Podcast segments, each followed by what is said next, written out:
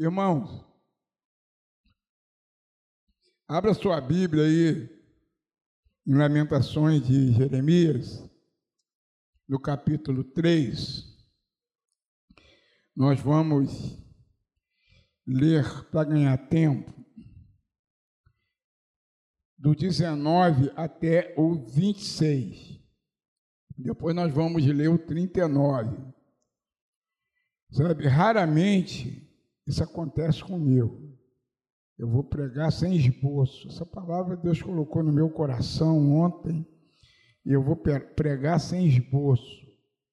Eu aprendi com há 20, 20, 22 anos atrás, sabe? Com alguém que eu trouxe aqui para ministrar aos irmãos, os mais antigos devem lembrar, o professor Olímpio, Olinto, né? Olinto. E ele ministrava sobre homilética. E uma das coisas que ele ensinou para aquele grupo, o André lembra, né, André? Participou daquela classe, a irmã Graça. Ele falou assim: olha, nunca suba na tribuna sem um esboço porque a mente às vezes dá um branco para você não ficar perdido. Mas algumas vezes eu prego sem esboço. Né? Então a palavra de Deus diz assim: essa é uma das vezes. Lembra-te da minha aflição e do meu pranto, do absinto e do fel. Lamentações de Jeremias, capítulo 3, a partir do verso 19. Da aflição e do meu pranto, do absinto e do ferro. Minha alma certamente se lembra e se abate dentro de mim. Disso me recordarei no meu coração, por isso tenho esperança.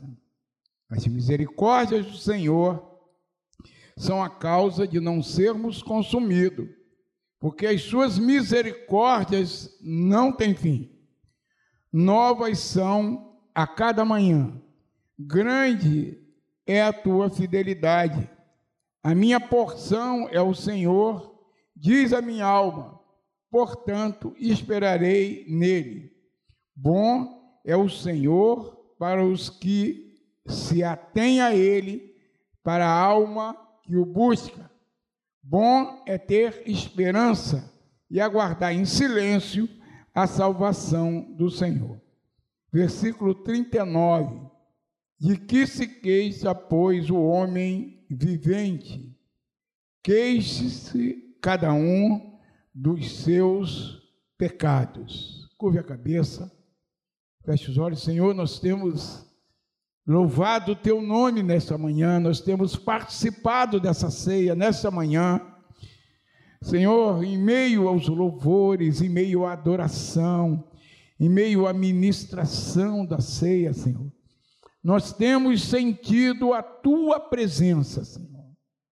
Nós queremos te agradecer pela tua presença, porque tu és um Deus que se coloca no meio do teu povo, do seu povo, aquecendo o nosso coração, renovando a nossa esperança e colocando no nosso íntimo de que nós não estamos sozinhos em meio às circunstâncias contrárias da vida, Senhor.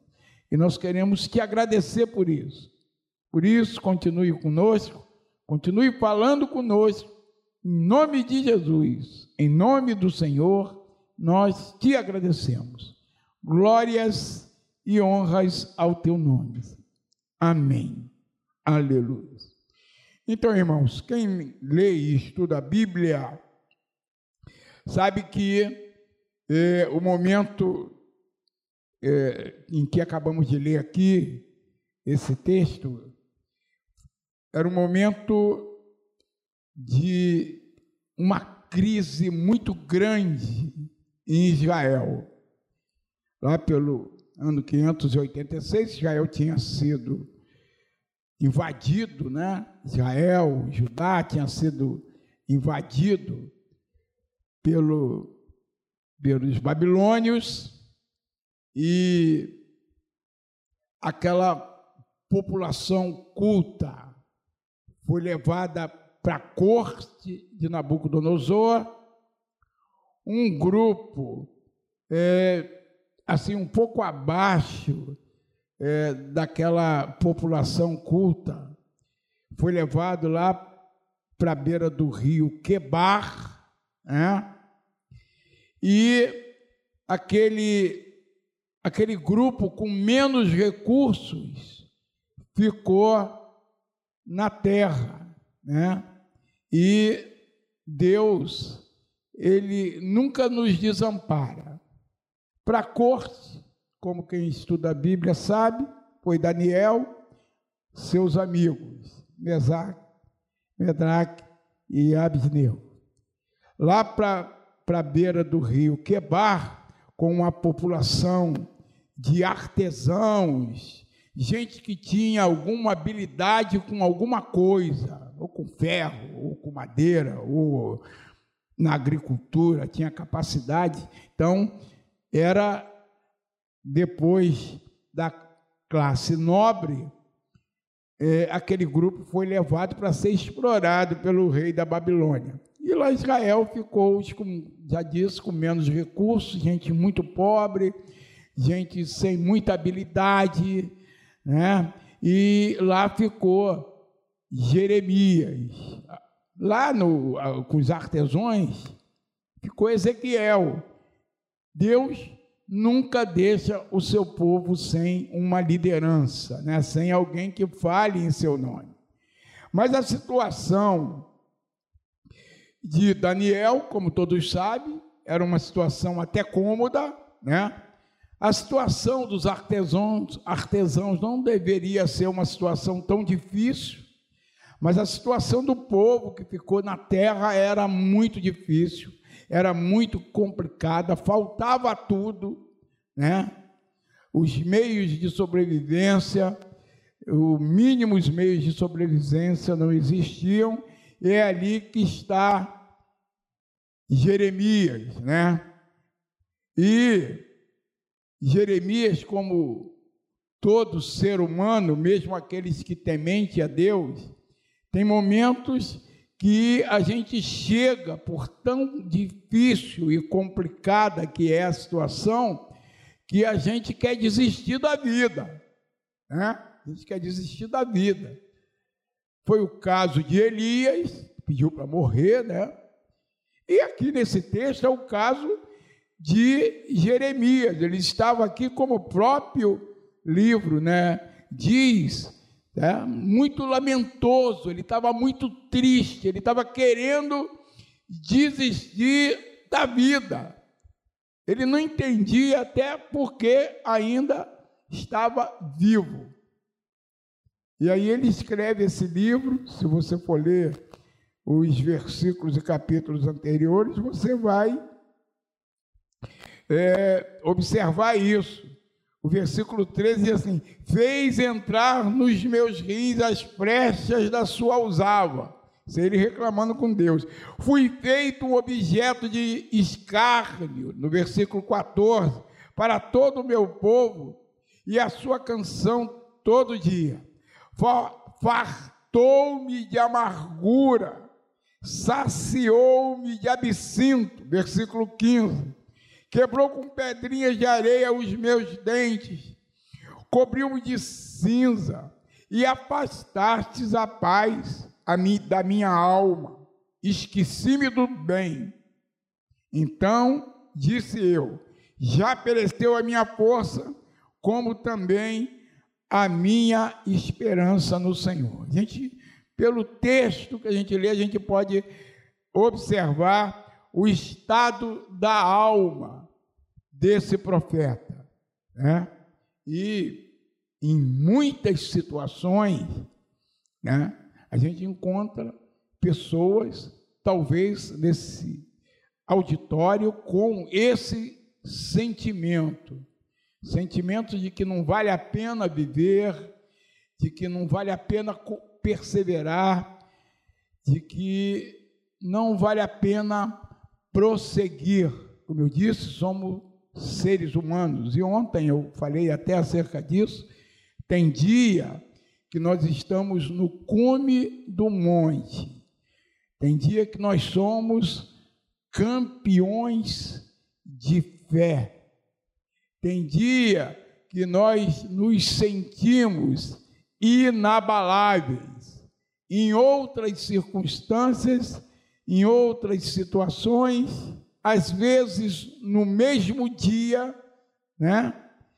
Nós nos encontramos num vale profundo de tristeza e lamentação, como estava o profeta Jeremias nesse momento da sua vida, nesse momento da sua história.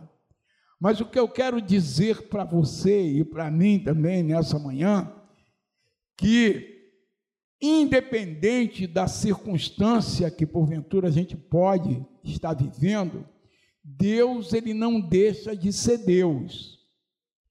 Deus continua Deus com todo poder, com toda misericórdia. E Deus, ele não se esquece nem de mim nem de você. Ele está atento à minha, à tua situação, como estava atento à situação de Jeremias. Pode a circunstância não mudar imediatamente, pode até você não ver possibilidade da circunstância mudar, mas Deus vai sempre te trazer uma palavra de esperança, uma palavra que vai renovar as tuas forças, uma palavra que vai fazer com que você, eu, caminhemos, independente das circunstâncias que nos cercam, porque Deus nunca se esquece de nós. Deus nunca esquece daquele que teme o seu nome daquele que busca a sua face. Deus nunca se esquece.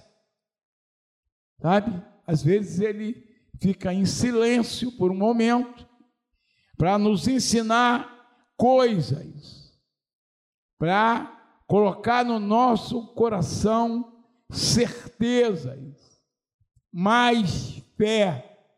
E foi isso que aconteceu com o profeta. Ele vinha se lamentando, como nós lemos alguns textos. Se você voltar, você vai ver que a lamentação dele é muito grande. Né? Como eu disse, o próprio livro fala sobre isso.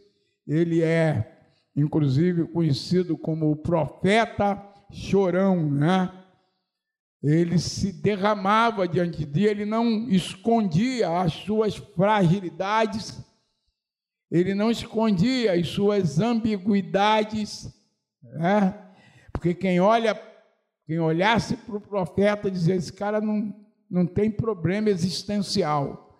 Como muita gente que olha para o pastor, para o diácono, para o seminarista, para o evangelista, assim, essa turma não tem problema existencial, não tem problema nenhum, é de engano.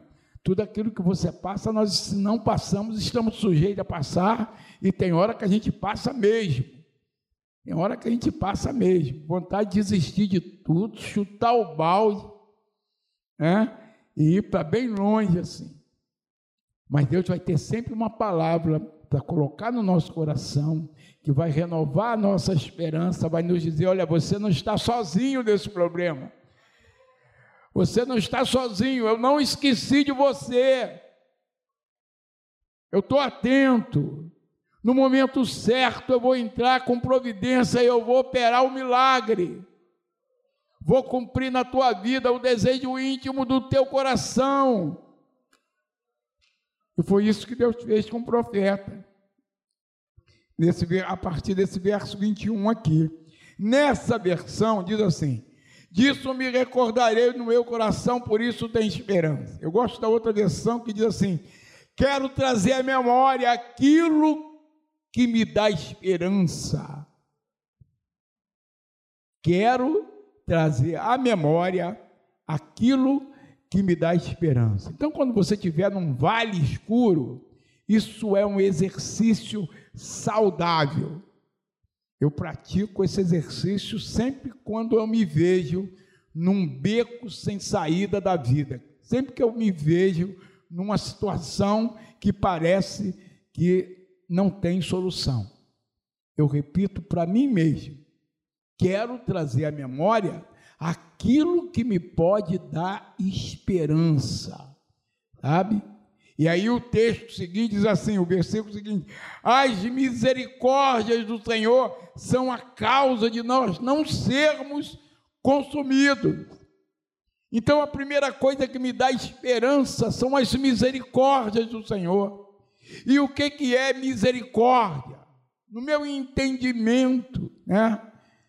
Aquilo que eu defino como misericórdia é o amor que Deus tem por um condenado. Estávamos condenados a uma eternidade sem Deus, uma eternidade no inferno. E Deus teve misericórdia de nós, salvando a nossa alma do inferno. Então, o grande, primeiro e maior problema da vida de cada ser humano é esse: é ser ou não ser salvo, ir morar no céu ou no inferno. É um problema que nós temos que resolver. Se nós somos salvos, temos essa convicção, esse grande e maior problema da humanidade foi resolvido. Então a misericórdia do Senhor nos alcançou independente de circunstância, independente de condição social, independente ou não se estamos bem fisicamente ou estamos com alguma enfermidade, nada disso vai nos tirar o céu. Porque Deus nos salvou, Jesus nos salvou. Então coloca isso no teu coração. Não há problema maior do que esse. E esse problema foi resolvido porque Jesus foi para a cruz no meu lugar. Ele me salvou. Ele pagou o preço que eu não poderia pagar. Ele resolveu o grande problema em que se debate a humanidade. Salvou a minha alma e eu vou morar no céu. Pode ser um discurso retrógrado, né? um discurso meio esquisito, principalmente no meio acadêmico, no meio das pessoas que, que não conhecem a Deus, né, e que confiam lá no seu conhecimento é, secular, que, que, que confiam no seu status, que, que confiam no seu dinheiro. Mas nós temos esse entendimento. Quero trazer à memória aquilo que me pode dar esperança. E aquilo que me pode dar esperança é que eu sou salvo em Jesus. Eu tive um encontro com Ele. Eu vou morar no céu. E isso nem nada, nem ninguém pode me tirar. Nem o diabo tem poder para me tirar a minha salvação. Eu sou salvo. Então, o meu grande problema foi resolvido. Deus tem misericórdia, Ele teve e continua tendo misericórdia, amor por um condenado. Eu estava condenado e Ele me salvou, Ele me resgatou, Ele pagou o resgate que eu não podia pagar.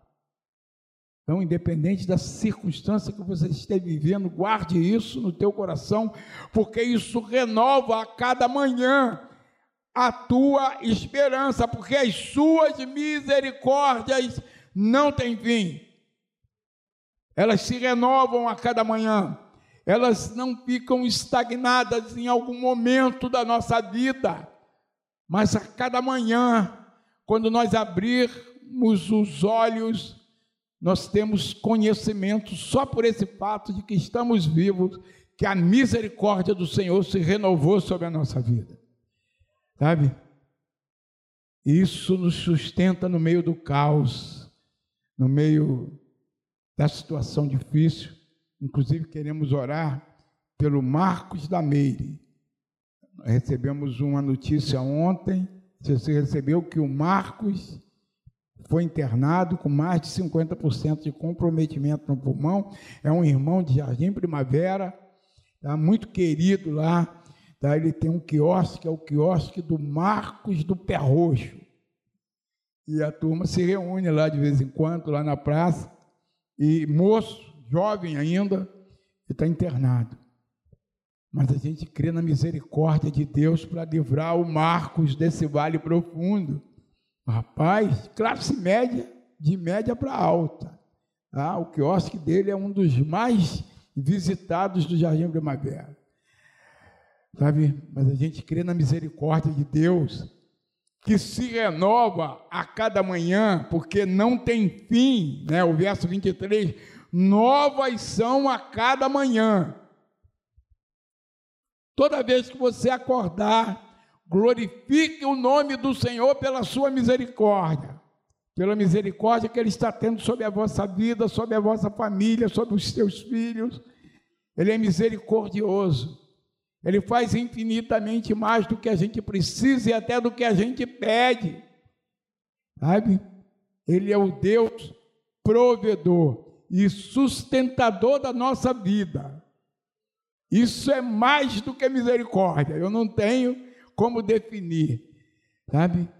Ele, um Deus que tem misericórdia, nos salva, nos garante a eternidade ao seu lado e ainda faz mais por nós do que a gente pede. E muito mais do que a gente merece, porque a gente não merece nada. A palavra de Deus, Isaías diz que nossas justiças são como trapo de imundície diante desse Deus maravilhoso. Maravilhoso, nós cantamos aqui, maravilhoso és tu. Ele é maravilhoso. Tão novas são a cada manhã. E a Bíblia continua aqui, numa mensagem textual, dizendo assim: grande é a sua fidelidade. Irmãos, muitas vezes, consciente ou inconsciente, nós somos infiéis.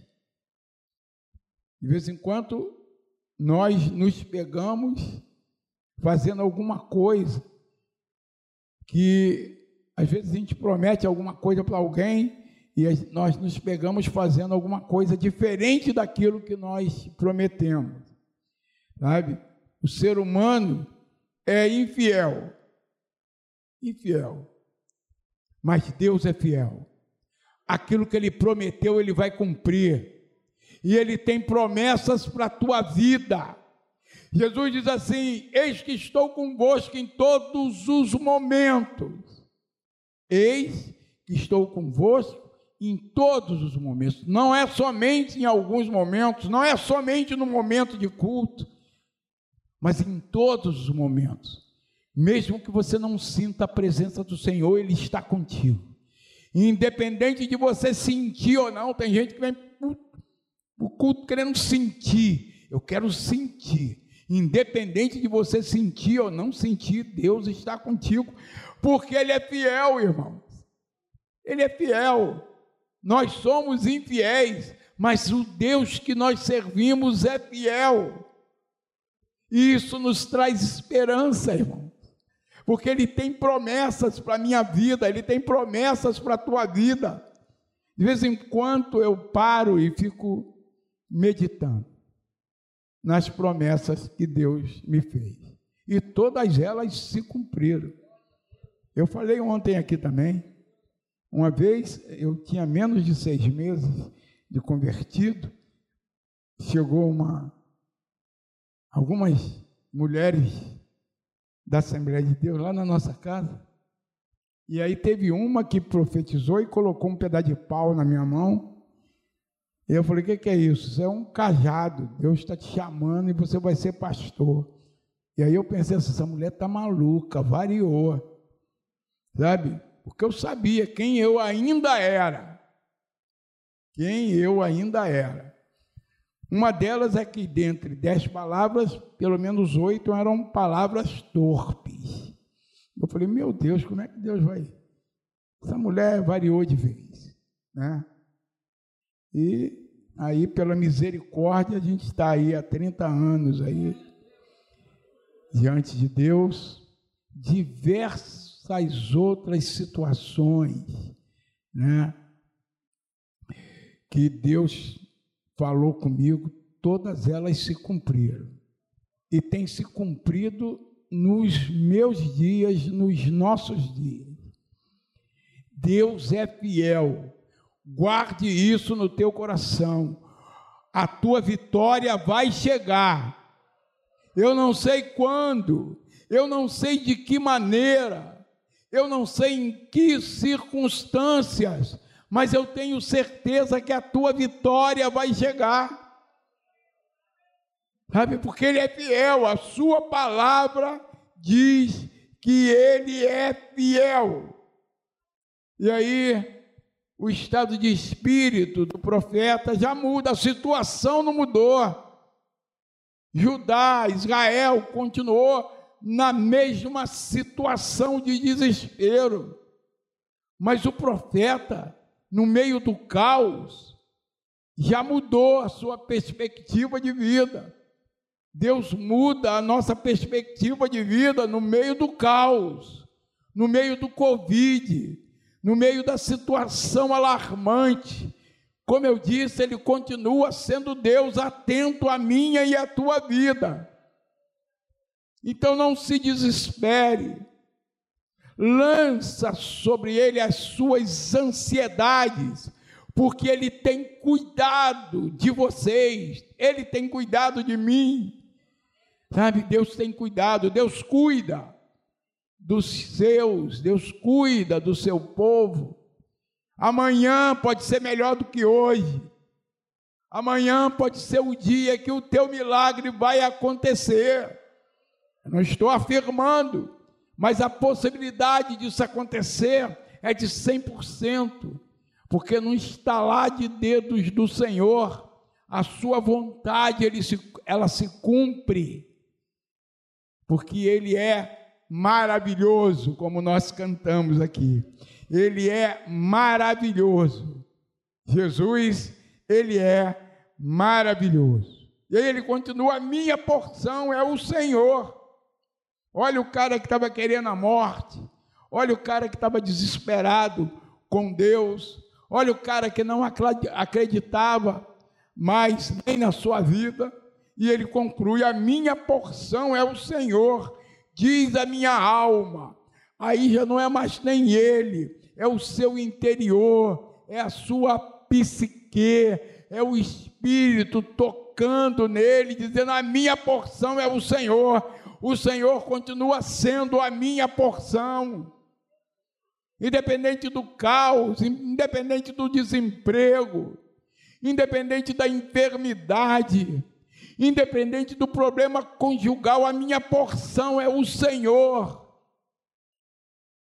Isso me sustenta, isso faz eu enfrentar a crise, faz com que eu salte muralhas, porque eu não estou sozinho. Eu tenho alguém comigo que é o Todo-Poderoso. E quando ele determina, só ele determina. Tem gente determinando por aí. Não acontece nada. Mas quando Deus determina, haja um milagre na vida do meu irmão. O milagre acontece. É o único que tem poder no universo de fazer isso. Haja. E aí o milagre acontece porque ele tem poder de criar circunstâncias e situações para operar o milagre. Do nada ele cria, ele tem poder criador. Do nada ele cria. Sem haver substância, ele, se for preciso, cria uma substância para abençoar a vida daquele que teme o seu nome. Sabe? A minha porção é o Senhor, diz a minha alma. Portanto, esperarei nele. Eu não tenho em quem esperar. Vou esperar nele. Somente ele tem palavra de vida eterna, saída, solução para os nossos impossíveis. Quando a medicina diz, olha, não tem mais jeito, pode levar para morrer em casa, Deus pode mudar a sentença, porque Ele tem poder de ressuscitar, criar um pulmão novo e confundir a ciência, confundir a medicina, sabe? Ele tem poder e a especialidade de Deus é confundir os sábios desse mundo na sua própria sabedoria. Sabe? Deixa eles confusos, deixa eles sem resposta, porque Deus pode tudo, a ciência pode alguma coisa, a ciência tem limites, os limites de Deus são infindáveis, nós não conhecemos, conhecemos alguns, quando algum milagre acontece na nossa vida. Mas Deus não tem limites, sabe? Então a minha porção é o Senhor, diz a minha alma, portanto esperarei nele. Espera em Deus, não tome decisões precipitadas. Tem hora Falei para o meu filho ontem, diante de uma situação ele colocou, eu falei: olha, tem hora que a gente tem que sentar e esperar o agir de Deus. Nós não podemos nos precipitar. Quando a situação estiver meia confusa, que você não tiver certeza, senta e espera Deus falar contigo. Tem momentos na nossa vida que é assim. Tem momentos que a gente tem que agir. Tem momentos que a gente tem que ter ação. Mas tem momentos que a gente tem que fazer uma sinopse do teatro de operações e dizer: olha, não tenho certeza de nada, então vou sentar e esperar no Senhor, vou ficar do jeito que eu estou. Vou esperar Deus apontar de uma forma inquestionável. Erramos muito porque nós nos precipitamos, né? O profeta diz: Bom, a minha porção é o Senhor, diz a minha alma, portanto, esperarei nele. Eu vou esperar nele. Eu não sei quando que essa situação vai melhorar. Eu vou esperar nele. Eu não vou tomar nenhuma decisão precipitada, porque bom é isso, é esperar em Deus, porque ele tem a melhor saída, ele tem a melhor solução e ele tem o momento certo. A palavra de Deus diz lá em Provérbios que é um tempo determinado para todas as coisas. Não é somente para algumas coisas, mas para todas as coisas. Espere o tempo de Deus na sua vida, não se precipite. É o conselho do profeta aqui. E aí, no verso 27, que foi o último que nós lemos, diz assim: Bom é para o homem suportar o jugo da sua mocidade. E aí é uma palavra direcionada para os jovens. Para os jovens. Não se precipite. Não avance o sinal. Deus tem o melhor para você no tempo certo. Deus tem o melhor para você no tempo certo.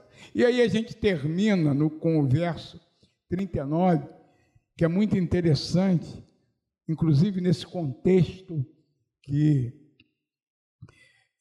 desse texto da palavra de Deus, desse homem que vivia desesperado, desistindo da vida, sabe, sem nenhuma perspectiva mais, ele diz assim: De que se queixa, pois, o homem vivente? Na outra versão diz assim: Eu gosto mais da outra versão. De que se queixa, pois, o homem mortal?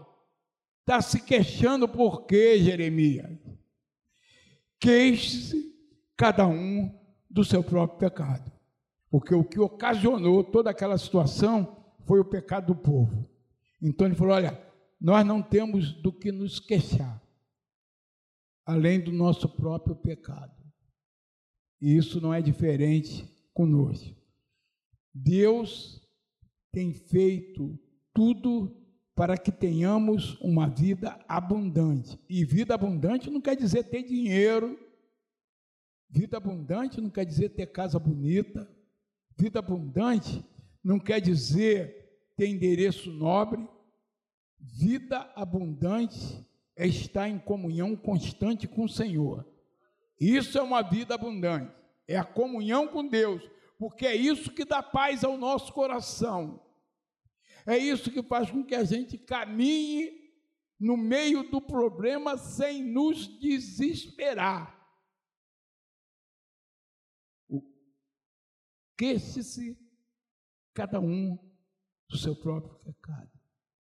E que se queixa o homem vivente. Queixe-se cada um do seu próprio pecado.